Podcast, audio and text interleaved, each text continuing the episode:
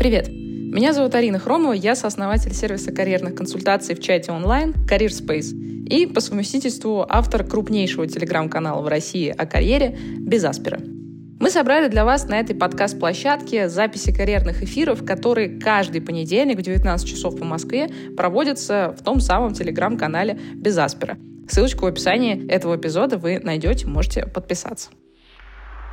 Каждый карьерный эфир — это ответы на вопросы про работу и карьеру от наших подписчиков. Чтобы я ответила, кстати, на ваш вопрос, заполните короткую форму в описании этого эпизода, и, возможно, уже в следующем эфире вы услышите на него ответ. Кстати, если у вас есть не просто вопрос, но настоящая карьерная задача, которую вы хотите решить, например, найти работу за границей, понять, как развиваться дальше в своей профессии, как перейти в другую профессию, из чего начать, очень частый вопрос, между прочим.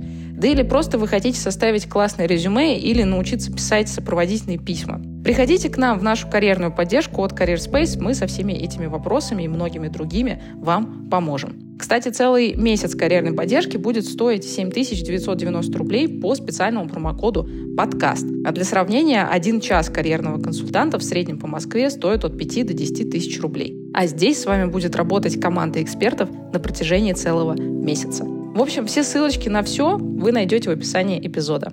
А теперь погнали к вопросам. Первый вопрос, поехали. Э, вопрос от Татьяны. Я инженер и через месяц заканчиваю бакалавриат, планирую поступать в магистратуру, но никак не могу определиться специальностью. Можете сориентировать, какие инженерные специальности сейчас в тренде, перспективны и востребованы? Ну, первое, наверное, что я бы точно определилась с тем, нужна ли вам магистратура в России. То есть надо очень четко понимать, зачем вы туда идете. Потому что я вот в недавнем своем посте говорила о том, что меня иногда посещает шальная мысль, не знаю, пойти поучиться в какую-то магистратуру, но я бы как бы делала это сейчас супер осознанно, вот, мне все-таки там не 20 лет, не 22, вот, а, я бы это делала там кайфануть, познакомиться с новыми людьми, не знаю, там, отвлечься от своих рабочих, э, рабочего загруза, стресса, проблем и так далее. Для меня это был ну, совершенно другой формат вообще взаимодействия с окружающим миром. А, люди, которые идут там сразу после бакалавриата в российскую магистратуру, культуру еще чаще всего для того, чтобы продолжить свое образование по той же специальности, которая у них была, для меня не совсем понятно, потому что ну, магистратура, она нужна вам в нескольких случаях. То есть первое, это, давайте сам просто пример разберем. Вы не хотите идти а, в армию ни в каком виде, вот, и вам нужно как-то отсрочить этот момент. Вы мужчина, да, все понятно, вопросов ноль. Э, вариант номер два. Вы приезжий провинциал, не успели заработать свою офигеть какую классную квартиру в Москве за бакалавриат. Это шутка, если что, да, я таких людей знаю очень мало. Вот. Соответственно, вам нужно где-то жить. Вот вы вступаете в магистратуру, потому что ваш вуз дает вам общагу. Вариант номер три. Вы идете в магистратуру, потому что ваше бакалаврское образование было из ряда вон плохим. Вы учились в каком-нибудь отвратительном региональном вузе, который вообще никто не знает, вдруг поняли, что на это обращают внимание в Москве, и думаете, как вам теперь вырулить из этой ситуации, поступаете в магистратуру в какую-нибудь вышку.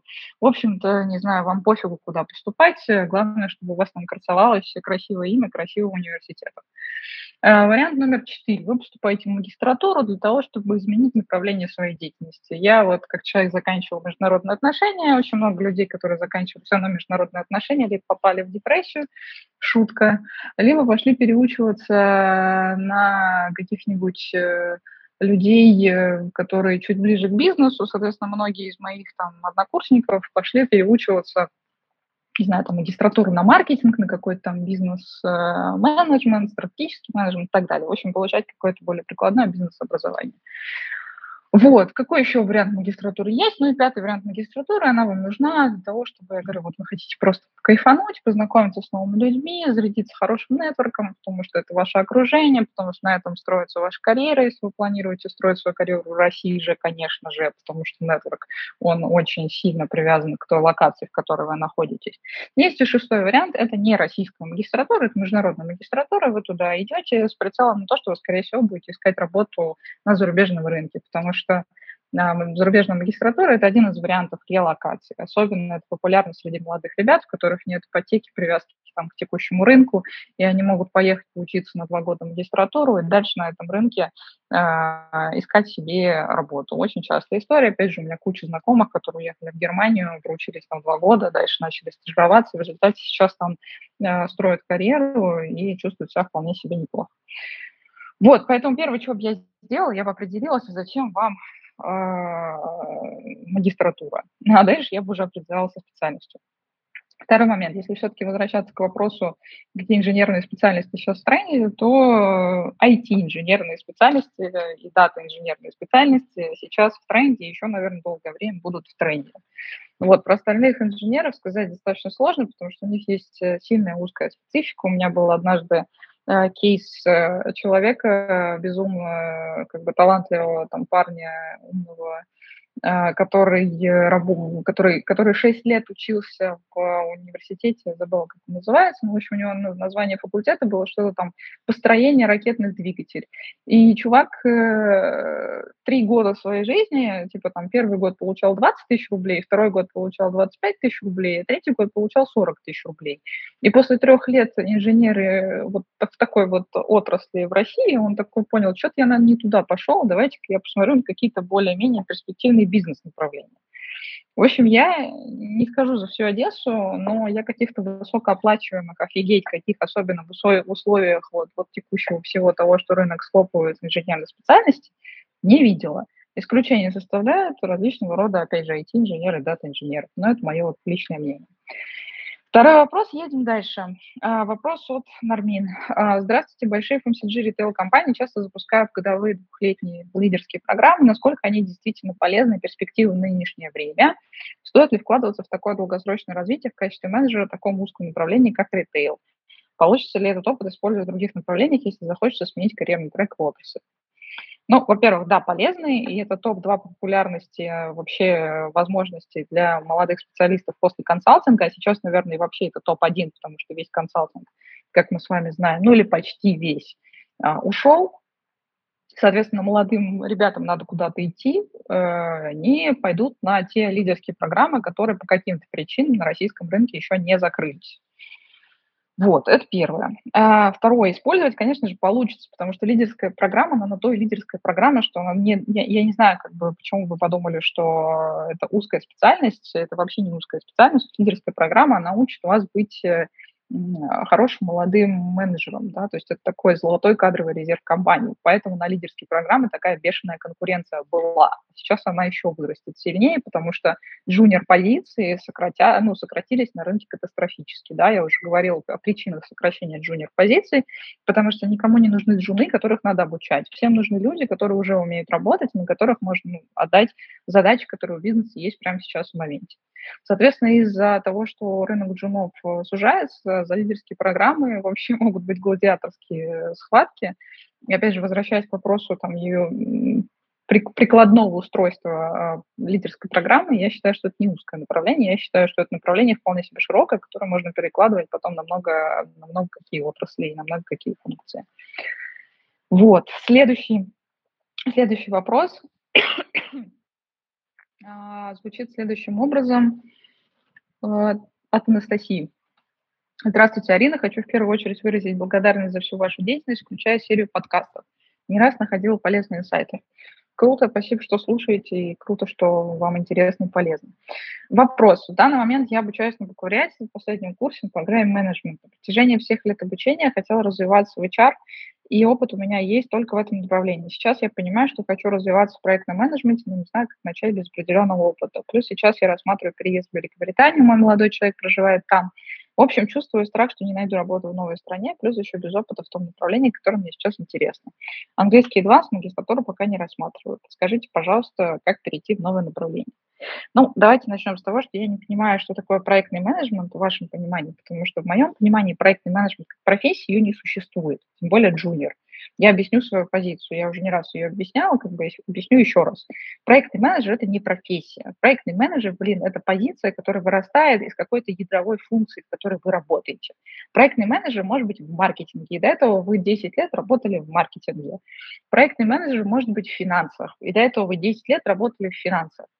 Проектный менеджер может быть в стратегическом консалтинге. И до этого вы прошли все стадии э, депрессии, торга и принятия на позиции бизнес-аналитиков, старших бизнес-аналитиков, ассоциатов и так далее и тому подобное по списку.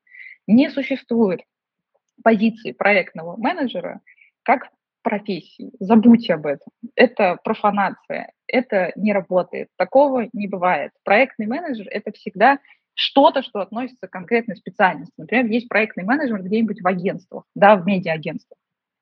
В основном это аккаунт-менеджмент, называющийся проектами. Что эти люди делают? Это люди взаимодействуют с клиентами и ведут этих клиентов. Аккаунт от английского – это клиент, вот они ведут этих клиентов.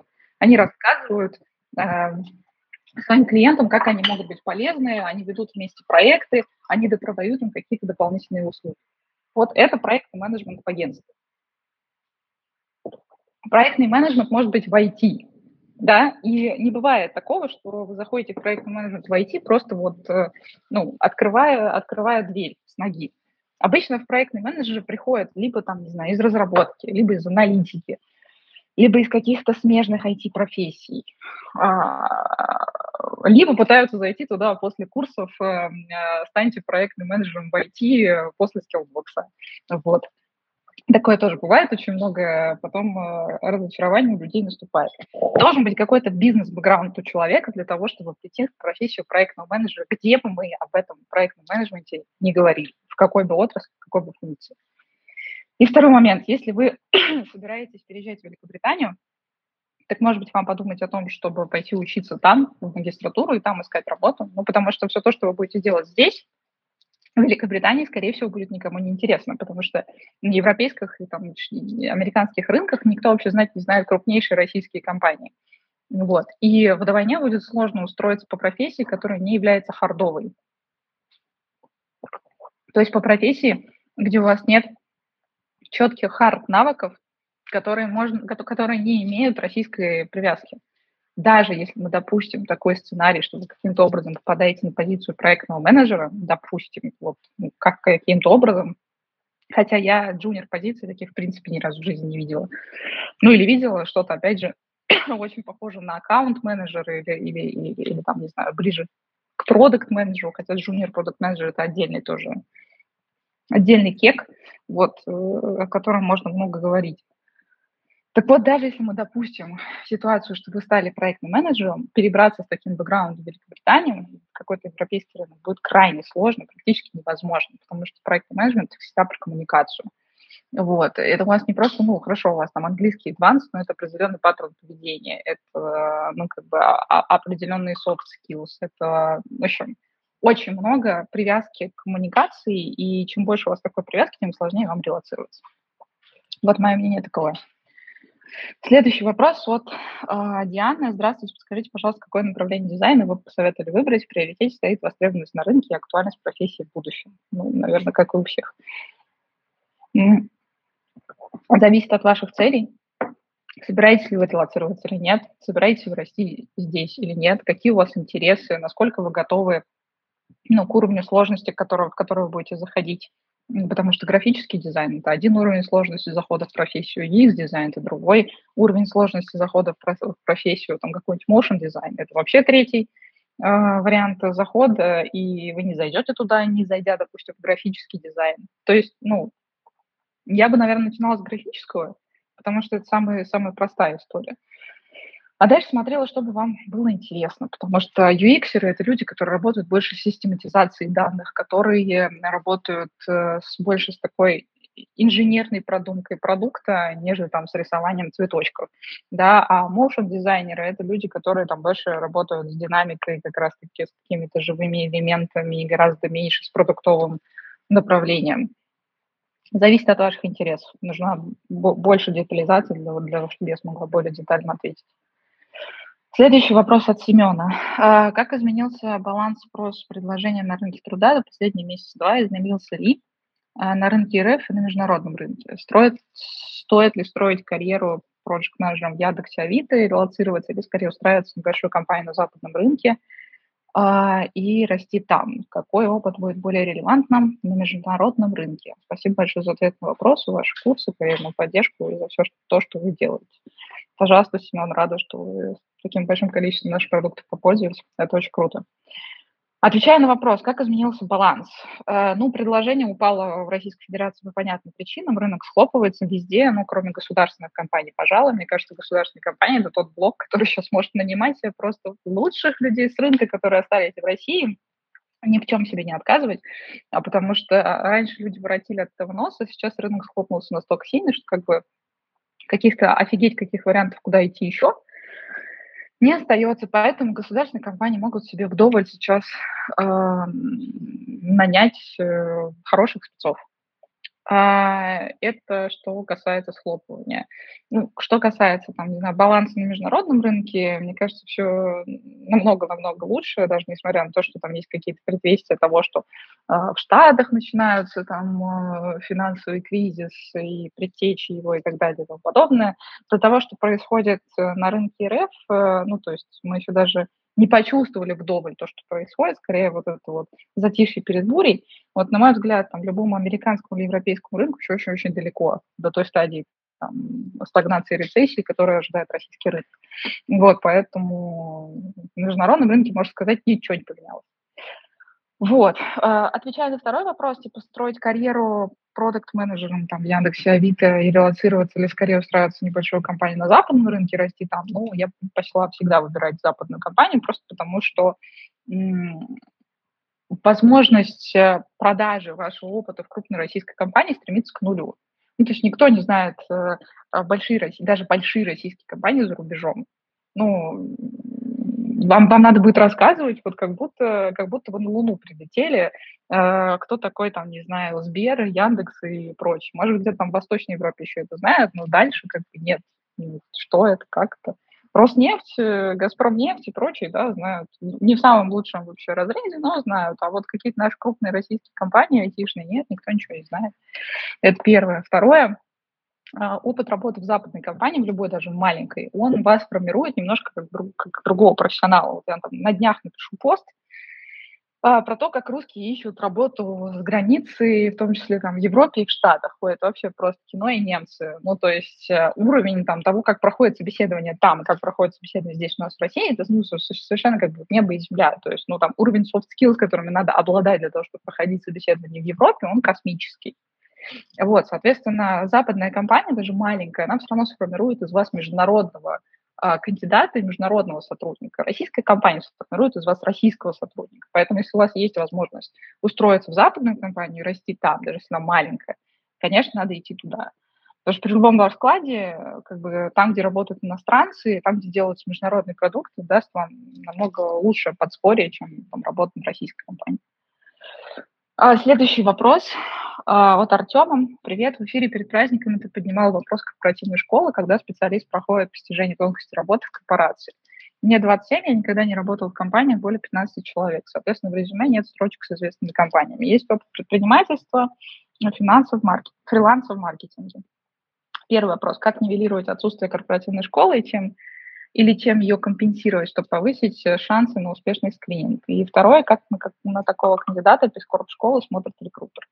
Ну, первое, наверное, чем можно нивелировать, это умением пахать, да, умением работать, потому что если вы работали, там, не знаю, в стартапах, в каких-то небольших компаниях, то, ну, с очень большой долей вероятности вам просто не на кого было спихнуть э, свою работу, да, и это хорошо, потому что, ну, это значит, что вы умеете работать, это значит, что вы умеете брать ответственность. Огромная проблема, значительное количество сотрудников, они не умеют брать на себя ответственность. Это какой-то ужас вообще, кошмар.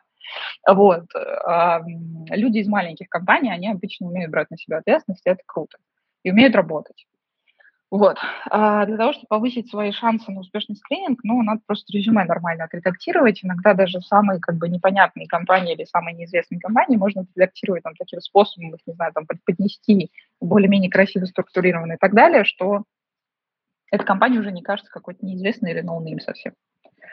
Как на такого кандидата без корп-школы смотрит рекрутер, все зависит от того, где этот рекрутер работает. Понимаете, если мы говорим про корпорации, какие-нибудь классические международные, то, конечно, им всем нужна корпоративная школа, потому что у них у самих, ну, как бы структура на этом строится.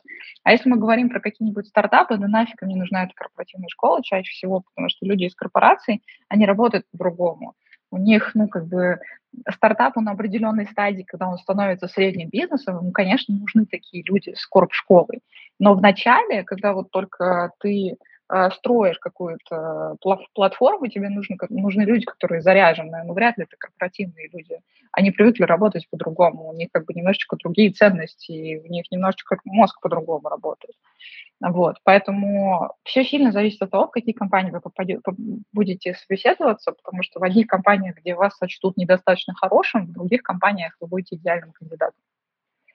Следующий вопрос от Ольги. Добрый день. Какой карьерный трек возможен с позиции бухгалтера по зарплате вне бухгалтерии? 10 лет опыта только в этом направлении.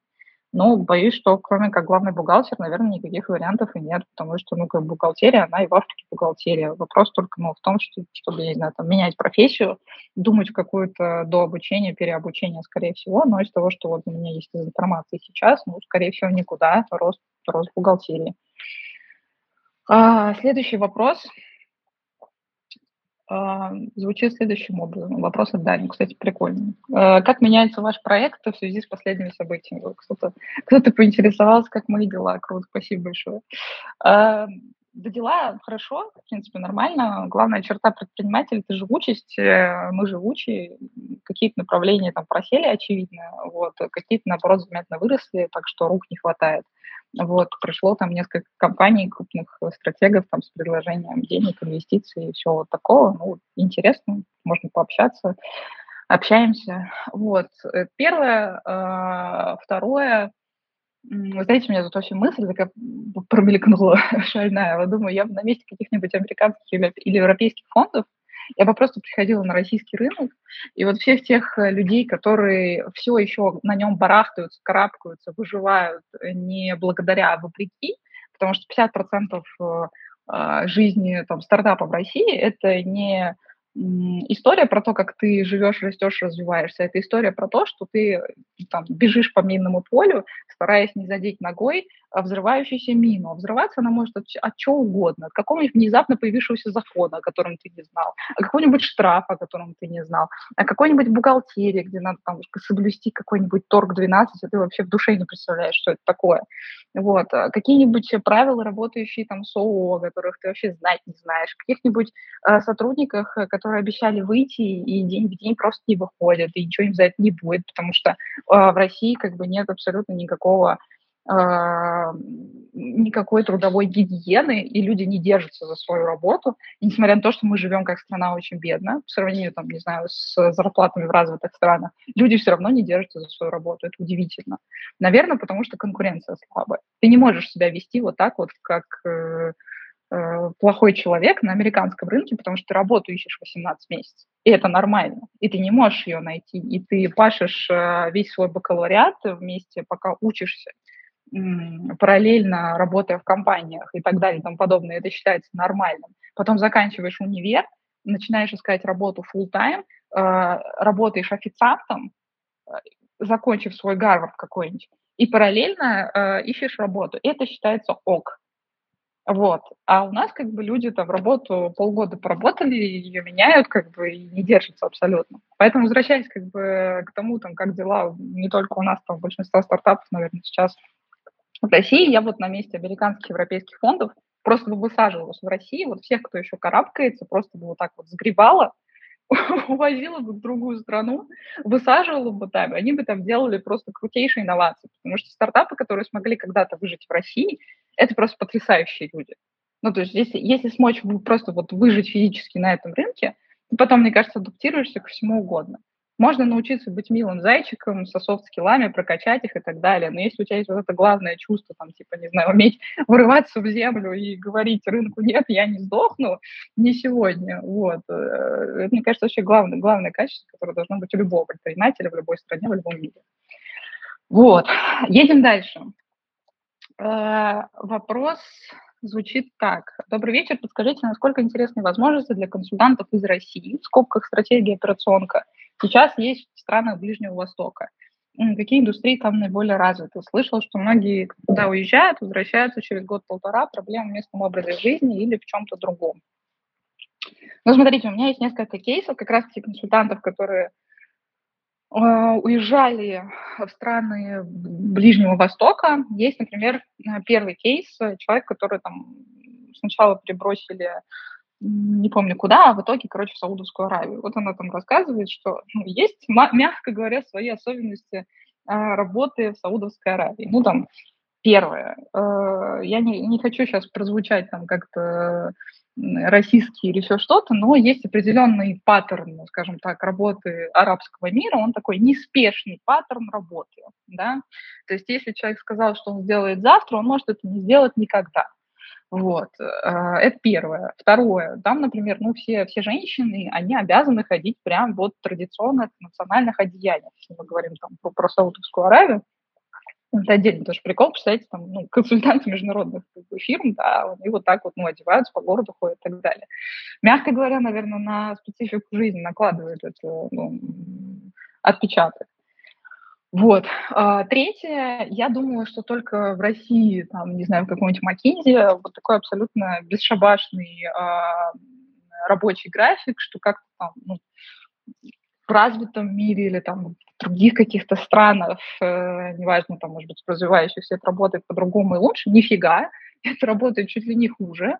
А, вот, то есть э, какие-то абсолютно ужасные, ужа, ужасный тайм-менеджмент, ужасный процесс-менеджмент часто бывает э, на проектах, и люди там работают больше, чем там, в той же России, просто потому что не выстроены процессы. Это фантастика. Это если мы говорим про кейс Саудовской Аравии. Там, говорим про кейс, например, Индонезии. Да? Тоже там знакомых перебрасывали в Индонезию. И если говорить про жизненные условия, то вот они жили, не помню, где они жили, в Джакарте, что ли. Боюсь наврать. Ну, короче, э, рассказывали, что там есть один квартал, где можно нормально жить. Вот ты выходишь за пределы этого квартала, и там просто ходить уже становится не очень безопасно. Это первое. Второе.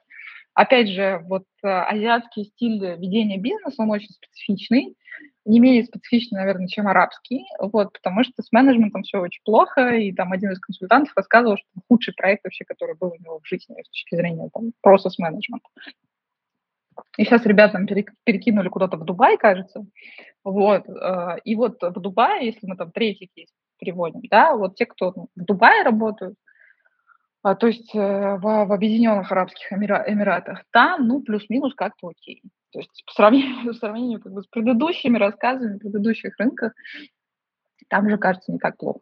Поэтому, отвечая там, на ваш вопрос, почему возвращаются через год-полтора, ну, наверное, в образе жизни во многом есть как бы, причина.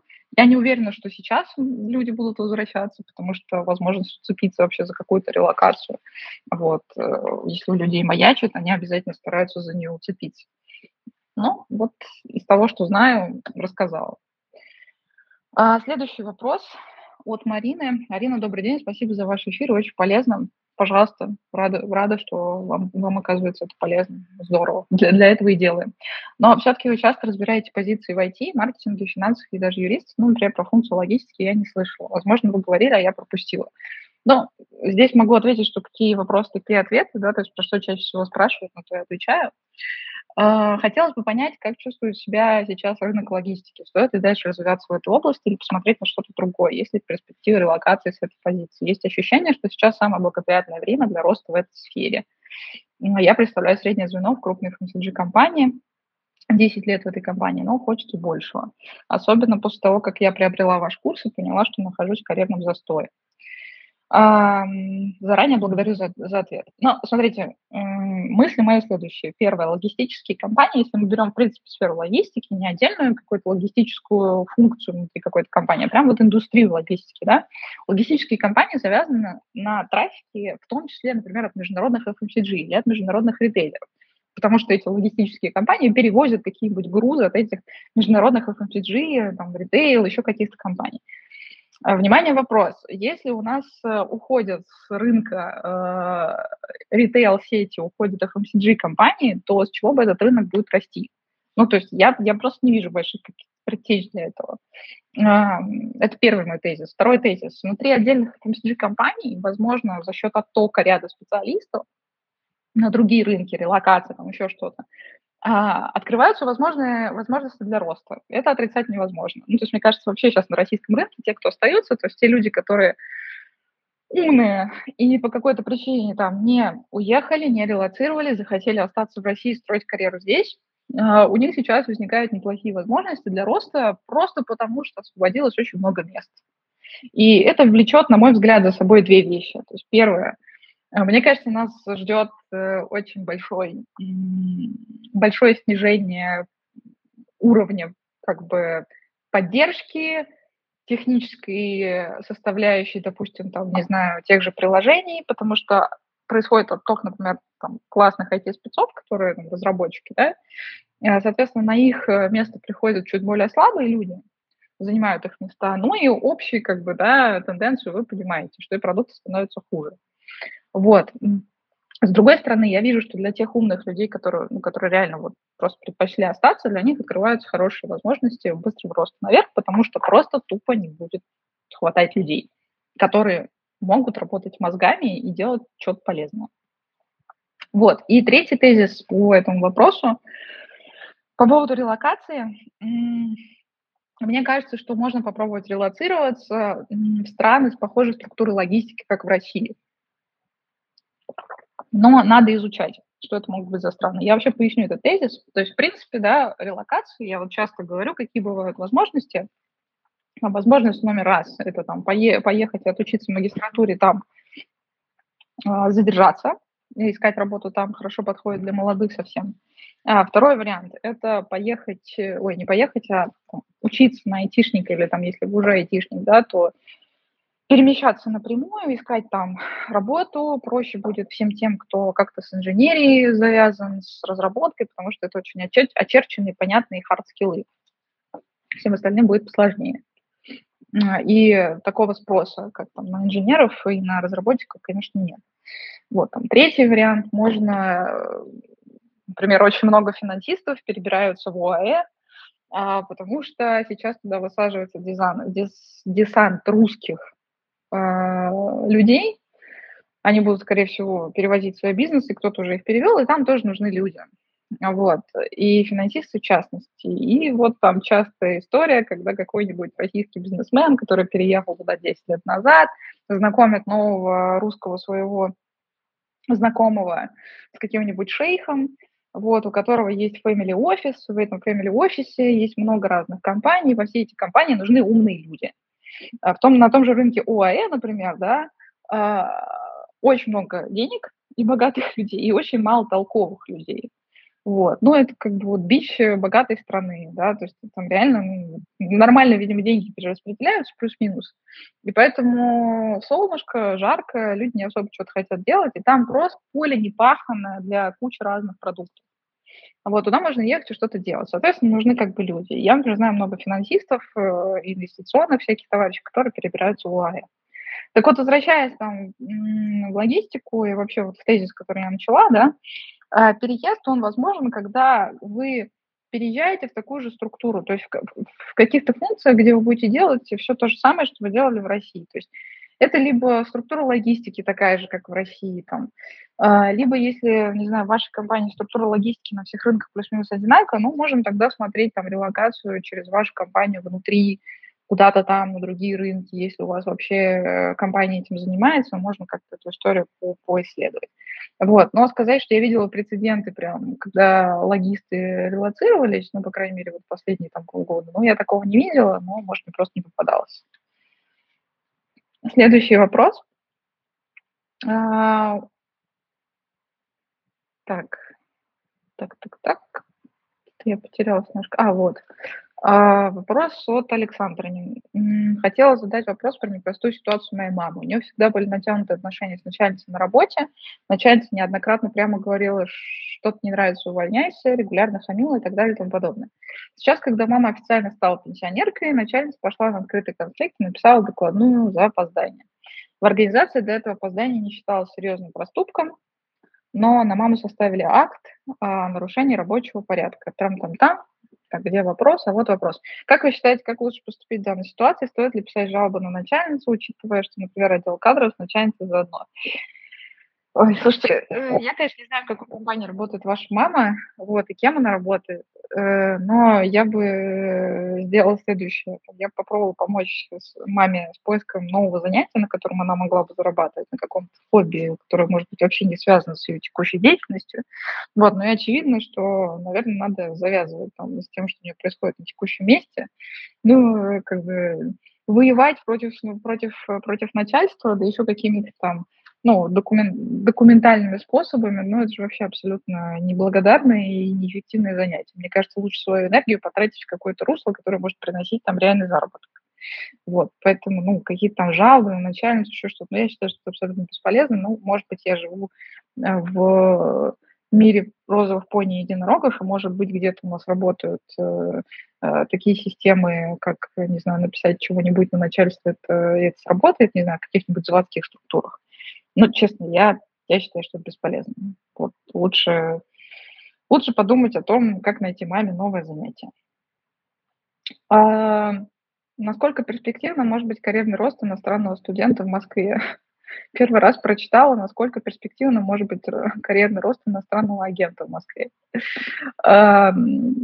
Хочется пошутить, что, в общем-то, и там, и там, наверное, не очень перспективно, но хочется понять, что такое иностранный агент. Вот, вопрос от Антона, я не совсем понимаю, что такое иностранный агент. О, иностранный студент, прошу прощения. Вот, то есть это студент, который приехал там из ближнего зарубежья, или человек, который приехал там откуда-то издалека. Э, я не знаю, мне кажется, большинство студентов, которые приезжали в Россию, например, учиться из Европы, они, наверное, сейчас думают о том, чтобы возвращаться обратно. Вот. Вообще с Россией, в России все не очень просто с получением работы для неграждан России. А, я имею в виду там прям в корпорациях и все такое, а, не считая там Беларусь какую-нибудь. Вот. Поэтому, не знаю, мне тут надо побольше деталей, чтобы получше вам ответить. Вопрос от Андрея. А, прошел, а, проект перешел в стадию поддержки, сильные люди из команды ушли, подчиненные разработчики и другие коллеги. А список задач на следующий квартал не ясен, стоит ли уходить на более перспективный проект, но с понижением из руководителя разработчика. Если проект загибается, есть возможность уйти, то надо уходить, потому что загибающийся проект, в конечном итоге, если он загнется, ну, то вы, вы просто останетесь как бы в ситуации, э, когда вас поставят перед фактом, вам все равно придется уходить, только это может быть не, уход, не, не уход в какой-то смежный, смежный проект или в смежное направление, а уход вообще из компании, потому что смежных этих проектов и направлений может не оказаться. Поэтому, если есть сейчас возможность там, уйти на какой-то более перспективный проект, то да, конечно, надо уходить, несмотря на то, что у вас будет понижение. Ну, как бы сможете вырасти точно так же. Не думаю, ну, как бы если вы однажды это уже сделали, сможете еще раз. А, так, вопрос а, следующий. А после 16 лет работы по всем направлениям HR в западной энергетической компании вынуждены искать работу. Компания уходит из России. Полтора месяца поиска показали, что часть компетенций не нужна российским компаниям. Или предлагают зарплату в два раза ниже. Как и куда двигаться? Опыта в, рекрути... в IT-рекрутинге или массовом подборе нет, как-то больше занималась executive search, compensation and benefits. Ну, смотрите, в 16 лет там работы по всем направлениям HR, это хорошо с одной стороны и плохо с другой. Ну, то есть вам бы надо, наверное, вычленить все-таки э, то, в чем вы разбираетесь лучше всего, и подсвечивать это, потому что там вот этот вот человек-оркестр, могу все, это не самая хорошая история. А executive search и compensation benefits, это вообще звучит как супер полярные друг от друга вещи, да, то есть compensation benefits еще много про цифры и про там, систему мотивации, грейдов и так далее. Executive search там, про высокоуровневый рекрутмент. Ну, я понимаю, что вы там разные занимались, но все равно нужно подчеркивать э, то, в чем вы лучше всего. Вот, и на этом делать фокус а не все, не все в одно. Это первый мой тезис, наверное. Второй тезис. Слушайте, ну, сейчас, мне кажется, не самая подходящая история для того, чтобы э, долго воротить нос от предложений, которые вам дают. Я имею в виду, что если вы еще походите по рынку и вам не будут предлагать что-то соразмерное вашей бывшей зарплате, то стоит, наверное, соглашаться. У меня нет информации о вашей зарплате, я не знаю, были ли вы оверпрайс, например, там, будучи в западной энергетической компании. Я не знаю, такое иногда бывает. Может быть, это не ваш кейс. Вот.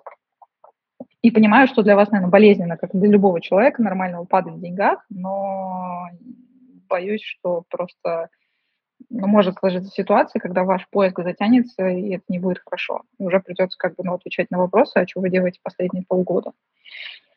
Вот. И третий тезис. Посмотрите российские компании не из энергетической отрасли, а из каких-нибудь смежных, типа, там, не знаю, нефтяных э, компаний, типа «Газпром нефти», например, у которой очень много разных дочек, там, не знаю, просто десятки разных дочек. И, на мой взгляд, они всегда ищут себе достаточно компетентных э, людей, они постоянно в поиске компетентных людей. Все-таки из всех нефтяных компаний я до сих пор считаю, что «Газпром нефть» там, как актив самая рыночная, вот, бензин у них лучший, точно. А, еще у них даже есть какие-то активы, ну, непрофильные, которые помогают им улучшать бизнес, типа там разных IT-активов, там, не знаю, профессионал 4.0 и так далее. Вот, поэтому, ну, я посмотрела в такие компании, в такую сторону, на какие-то позиции HR-бизнес-партнеров там, например. А следующий вопрос последние несколько лет работаю в сфере недвижимости, сначала копирайтером, сейчас пиар-менеджером. Иногда задумываюсь о переходе в какую-нибудь другую сферу в качестве этого же специалиста, но пока не получилось это сделать. Меня интересуют такие темы, как культура и образование, благотворительность, книжная отрасль и так далее. Насколько сложно, работая пиар-специалистом в сфере недвижимости, перейти в другие сферы, типа перечисленных? Трам-там-там. Ну, в общем-то, да, это основной вопрос. Но смотрите, все, те, все, все, в общем-то, направления, которые вы перечислили, э, культура образования, благотворительность, книжная отрасль, это, мне кажется, те отрасли, которых вообще в России, ну, очень мало, ну, как бы, их почти нет. Вот, благотворительностью, мне кажется, вообще становится опасно заниматься. Вот, книжная отрасль, я не совсем поняла, что вы имеете в виду. Культура и образование, ну, если образование, то единственное, где есть деньги, наверное, это онлайн-образование. Культура, вообще очень спорно, ну, может быть, какие-то там, не знаю, музеи отдельные. Ну, можно что-то посмотреть, но вакансий там очень мало. Это мой первый, такой, первая мысль. Вторая мысль касательно перехода из недвижимости куда-то еще, надо, конечно, смотреть на ваше резюме, чтобы детальнее понять, потому что недвижимость, она бывает супер разная, она бывает элитная недвижимость, бывает там, не знаю, эконом-недвижимость, и, и как бы странно это ни звучало, но в зависимости от того, в каком разрезе недвижимости вы работали, э, могут быть разные варианты того, куда вы можете перейти, потому что, условно, человек, который работал с элитной недвижимостью, он работал там с определенным с определенной целевой аудиторией. Например, я часто рассказывала, люди из недвижимости элитные, мои кандидаты, в частности, когда еще в Executive Search работала, они переходили в какой-нибудь luxury сегмент, потому что неважно, продаете вы квартиры за 80 миллионов рублей или вы продаете Cartier за 6 миллионов рублей. Люди, которые покупают, это одни и те же, одна и та же целевая аудитория. Вот. Поэтому, честно говоря, немножко не хватает, мне кажется, здесь информации, чтобы вам ответить э, лучше, но надеюсь, что на какие-то размышления я вас навела. А следующий вопрос от Антона. Арина, здравствуйте, слушала ваши последние два эфира. Это помогло мне определиться со стартом в IT. Решил начать с разработки. Спасибо вам большое. Круто, это классно. Вы молодец, Антон рада, что я вас вдохновила. А, помню, вы говорили, что проще войти в IT через UX, UI дизайн, чем через разработку. Скажите, есть такие кейсы, что человек начинал в фронтенде, заканчивал э, в UX, UI дизайне. Есть смысл ли думать о такой траектории развития? А, касаемо опыта работы и навыков, проходил стажировку в тренинговой компании, учился на курсе UX, UI дизайна. Есть базовые навыки работы Figma, немного Photoshop и иллюстратора. Так, значит, к вопросу. А,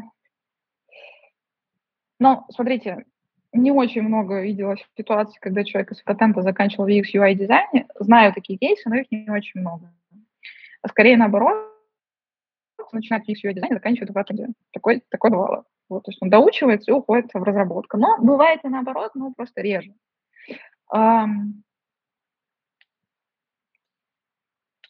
Есть, хочу пытаюсь просто понять, что вас здесь э, смущает. Э, а, что проще зайти через UX UI, чем через, через разработку. Но если вы уже пошли во фронтенд, то, наверное, есть смысл все-таки продолжать в этом. Плюс фронтенд, он легче, чем бэкенд, однозначно, да, там точно, э, скажем так, конкуренция будет выше, потому что там, по фронтенде фактически два языка программирования, там React.js, там, Vue.js, во-первых, и, во-вторых, ну, там, фронтендеры, зайти туда проще, соответственно, конкуренция выше, а, чем в бэкэнде. Но если уж вы не с нее начали, то, может быть, стоит продолжить, то есть, может быть, не стоит метаться, то там UX, UI, если вы уже начали во фронтенде. Почему, почему нет? А, вопрос же тоже склонности и предпочтений, что вам нравится, что не нравится. Между дизайном и разработкой все-таки достаточно существенная разница. Дизайн – это во многом про, а, опять же, инженерные какие-то направления, а, я имею в виду UX. Вот. Эм, разработка разработка это немножко про, друг, про другое. Это часто не про визуализацию, а про систематизацию данных. Вот. Поэтому здесь ну, надо отталкиваться от того, что вам интереснее. Зайти можно в теории и там, и там. И там, и там будет не очень легко, потому что, повторю свой тезис, джунам сейчас, в принципе, будет не очень легко ближайшие там, полгода точно. Дальше посмотрим, что будет происходить. Так, у нас осталось э, еще ряд вопросов, три там точно. Э, едем дальше. Вопрос от Петра. Как правильно отражать в резюме, если последний опыт работы три месяца в сфере помощи в поиске работы после IT-курсов, сократили с апреля на фоне всех событий. Далее, предыдущий опыт работы три месяца в рекрутменте ушел в июле 2021 года. До этого два года опыта работы в аудите и консалтинге. Отпугивает ли такое резюме рекрутера, что можно с этим сделать? Э, сейчас, сейчас пробую в June Project продукты. Но я думаю, что рекрутера отпугивает то, что вы были в последние несколько месяцев, там, год э, в рекрутменте и вдруг идете в продукты Project, я думаю, это отпугивает точно. Это первое, нужно как-то объяснять. А вторая, вот опять эта история про продукт Project, господи, ну их так мало на рынке, так мало позиций, и зайти туда достаточно сложно. Я вот честно, я кроме как в Озон Кемпе нигде не видела позицию джуниор продукта. И более того, там на позицию, наверное, продукта сейчас в Озон Кемпе будет просто, просто бешеная конкуренция. Вот. И так как мы Озон-кэмп помогаем проводить, в том числе там, ну, методологические а, ассессменты, как Career Space, я там уверена в том, что конкуренция там будет высокая, потому что задания там ну, не очень простые. И, ну, как бы, возвращаясь к вашему кейсу, э, надо хороший технический бэкграунд иметь. Я понимаю, что у вас есть там аудит и консалтинг и так далее, но вот этот вот рекрутмент, который у вас появляется там последние шесть месяцев, он немножко человека сбивает с толку. Типа, есть ощущение, что вас несет из одной истории в другую. Поэтому надо смотреть ваше резюме детальнее, конечно. Может быть, можно там что-то почистить, может быть, вообще можно что-то опустить. Может быть, вы учились в это время. Иногда, когда вы учитесь, прощается, что вы там не работаете. Ну, то есть, может быть, можно что-то подправить. Но очевидно, что вот, вот такие скачки, они рекрутеры будут отпугивать. Но, с другой стороны, судя по тому, что вы рассказываете, вы молодой специалист, если бы у вас там, было 10 лет опыта работы, были такие скачки, это было бы куда более существенно. Здесь, ну, может быть, простительно. Следующий вопрос от Светланы. Добрый день. Закончил университет по специальности учителя английского и французского. Работал по специальности специалист закупок в международных компаниях, чтобы как применять язык, так как специальность к окончанию вуза перегорела. Сейчас пытаюсь найти какой-то путь смены профессии, но не понимаю, что будет актуально, кроме этих специалистов. Да и в какую сферу вообще смотреть с моими текущими навыками. Ну, не знаю, большинство действительно, кто думает о переобучении, они идут в IT. А, я вынужден сказать, что шарик-то подсдувается, да, то есть э, что происходит? Рынок из рынка кандидата перестает быть рынком кандидата в IT, он становится рынком соискателя. Как любой нормальный рынок, где высокая конкуренция. Опять же, мой любимый пример со Штатами, потому что Штаты – это а, идеальный э, пример э, рыночной экономики и рыночной конкуренции, соответственно. Чем лучше ты что-то знаешь, тем лучше ты устраиваешься по жизни. И, например, в тех же Штатах да, не работают рекомендации. В каком смысле, наверное, это хорошо, потому что тебя оценивают исключительно твоим навыкам. Другое дело, что ты должен быть умный, трудоспособный и офигеть какой трудолюбивый, но это уже как дело десятое, да. Вот. Главное, что тебя оценивают за, за твои навыки, а не за что-то другое. Соответственно, возвращаясь к вам с вопросом, типа, куда переучиваться и так далее, ну, надо смотреть, наверное, что-то тоже около IT. Опять же, даже несмотря на то, что этот шарик подсдувается. Потому что, по крайней мере, у IT-специальностей появляются уже какие-то продуманные программы по переобучению людей. Вот. А, можно посмотреть, если вы, опять же, вот недавно закончили, посмотреть какие-то лидерские программы, может быть, еще остается что-то на российском рынке. Я знаю, что вот э, некоторые российские компании запускают, продолжают. Ну, вот опять же, тот же Озон Кэмп, про который я уже сегодня сказала. Некоторые международные компании продолжают делать лидерские программы и программы стажировок. Можно посмотреть куда-то туда. Но вообще, конечно, надо в таких, в таких случаях, наверное, разговаривать и задавать вопросы вам более детально для того, чтобы понять, к чему у вас есть предрасположенность, склонности, какие у вас есть навыки. Потому что из текущего описания не совсем понятно, какие навыки у вас есть. Вот, для того, чтобы думать о том, куда их переложить. Так, следующий вопрос от Анастасии. У нас, кстати, вот раз очень много вопросов от таких джуниор-специалистов. Это даже немножко нетипично. Обычно у нас э, много вопросов от сеньоров. Спасибо вам за карьерный эфир, это очень круто. Мне 22, заканчиваю бакалавриат социологии с ПБГУ и активно ищу волонтерство, стажировки в маркетинге за границей, так как набираю достижения для поступления в европейскую магистратуру через год. Пока что было три собеседования, один офер на волонтерство в Венгрию, но из-за сжатых сроков пришлось отказаться. По ощущениям, шансы в итоге найти волонтерство есть. Финансово пока сижу на шее у родителей, это неудобно. Вопрос такой. Стоит ли параллельно подаваться на стажировки, искать подработку в России, чтобы финансово разбудить родителей, или лучше полностью сосредоточиться на поиске стажировок за границей пользоваться родительскими финансами, пока дают? Хороший вопрос, мне кажется, он про моральный выбор больше, а не про карьерный, если честно. Вот. Все зависит от ваших, э, от вашего уровня мультитаскинга, вот, и от вашего желания, как вы говорите, не сидеть у родителей на шее. Вот. Это вы так ощущаете или вам родители так говорят, да? Тут, тут уж я лезть не буду. Наверное, опыт работы, он в любом случае хорош, потому что вы учитесь работать в коллективе, вот, и когда у вас есть возможность, когда вас там финансово поддерживают родители, да, у вас есть возможность там, ну, посмотреть, в какое место идти, в какое место не идти, повыбирать из этого, это круто, но я в любом случае за то, чтобы работать, в вашем случае, там, может быть, не убиваться, да, у вас есть такая возможность, но работать, потому что это привычка взаимодействия с другими людьми, это привычка взаимодействия с другими коллективами, это очень важно, особенно, опять же, для софт-скиллов за границей. Вот. Э, не помню, рассказывала вам на эфире или нет, но была такая, была такая потрясающая история. Один там видный э, человек в education сфере в России писал пост, он э, общался со своим западным коллегой, а, и рассказывал там о том, как, как много у нас там soft skills, разных тренингов и семинаров в России. Вообще мы такие там вот крутые, подвинутые в этой сфере. А его западный коллега сидел на него, смотрел не понимал, типа, говорит, в смысле э, семинары по soft skills? А что вы там делаете? Он говорит, ну как мы там дебатировать, там учимся там, отстаивать свою точку зрения, там, общаться, коммуницировать западный коллега такой сидит, ну, сидит, сидит, слушает, потом спрашивает, говорит, в смысле, а, а вас что, в школе этому не учили? Э, то есть, э, ну, как бы э, западное восприятие, да, там, умение дискутировать, отставить свою точку зрения, делать это вежливо, делать это nice, при этом, ну, как бы проявлять свою заинтересованность, там, уметь хвалить людей, отдавать обратную связь и так далее, это что-то практически врожденное, да, там, они впитывают это там в школе. А у нас целая, блин, индустрия есть для взрослых, которая учит их общаться. Волшебно. Возвращаясь к вам, соответственно, в принципе, да, вот если вы целитесь на рынок на западный, вам нужно будет эти soft skills прокачивать, даже если вы думаете, что для российского уровня они у вас офигеть, какие классные. Я говорю, я напишу вот сегодня-завтра пост про разницу soft skills и прохождение интервью э, в России и в Европе. Это, это потрясающе просто. Это, это можно просто книгу анекдотов написать.